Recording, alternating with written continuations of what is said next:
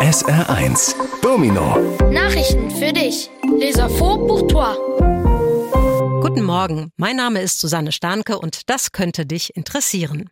Wie wäre es mit einer Portion Algen zum Frühstück? Hört sich für uns seltsam an. Algen oder Seetang haben aber über Jahrtausende auf dem Speiseplan der Europäer gestanden. Das haben Forschende herausgefunden, indem sie den Zahnstein von sehr alten Zähnen untersucht haben. Das Ergebnis? Bis ins Mittelalter haben Europäer regelmäßig rote, grüne oder braune Algen oder Süßwasserpflanzen gegessen.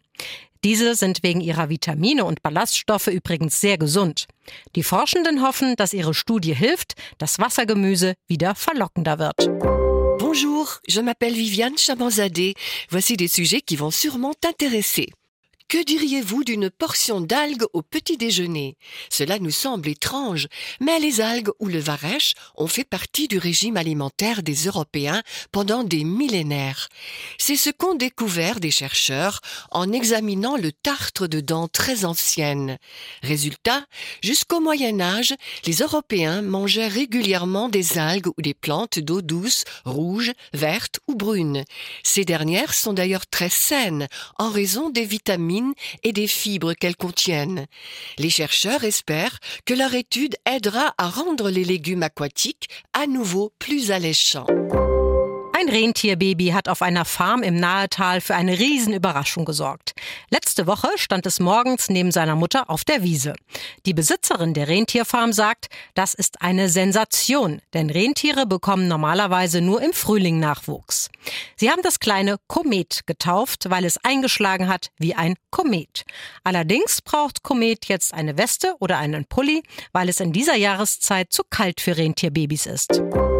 Un bébé renne a causé une énorme surprise dans une ferme de la vallée de la Nahe. La semaine dernière, il se tenait le matin à côté de sa maman dans la prairie.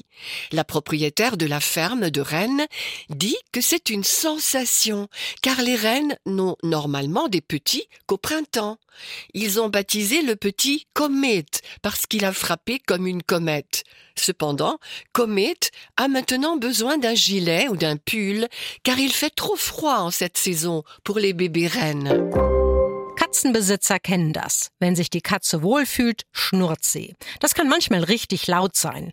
Die 14-jährige Katze Bella aus Großbritannien hat es mit ihrem Schnurren sogar ins Guinness Buch der Rekorde geschafft. Sie erreicht damit nämlich 54,6 Dezibel. Mit Dezibel wird weltweit die Lautstärke eines Geräusches angegeben. 54,6 Dezibel sind ungefähr so laut wie ein sprudelnder Wasserkocher. Les propriétaires de chats connaissent cela. Lorsque le chat se sent bien, il ronronne. Cela peut parfois être très bruyant. Bella, une chatte britannique de 14 ans, a même réussi à entrer dans le livre Guinness des records avec son ronronnement. Elle atteint en effet 54,6 décibels. Les décibels sont utilisés dans le monde entier pour indiquer le volume d'un son. 54,6 décibels, c'est à peu près le bruit d'une bouilloire bouillonnante. Hunderte Millionen Kinder auf der Welt haben nicht genügend zu essen. Deshalb setzen sich Politiker und Hilfsorganisationen dafür ein, dass es zumindest für alle Kinder auf der Welt ein Schulessen gibt. Bis 2030 soll das geschafft sein. Das wurde jetzt auf einer Konferenz in Paris beschlossen, organisiert vom Welternährungsprogramm der Vereinten Nationen. Gerade arme Länder bekommen dafür extra Geld von den reicheren Ländern. Ein Schulessen soll helfen, dass die Kinder gut lernen und wachsen können. Außerdem soll es auch ein Anreiz sein, dass mehr Kinder überhaupt in die Schule gehen. Des centaines de millions d'enfants dans le monde n'ont pas assez à manger. C'est pourquoi les politiques et les organisations humanitaires s'engagent à ce que tous les enfants du monde aient au moins un repas à l'école. Il faudra y parvenir d'ici 2030. C'est ce qui vient d'être décidé lors d'une conférence à Paris organisée par le Programme alimentaire mondial des Nations Unies. Surtout les pays pauvres obtiennent de l'argent supplémentaire de la part des pays plus riches.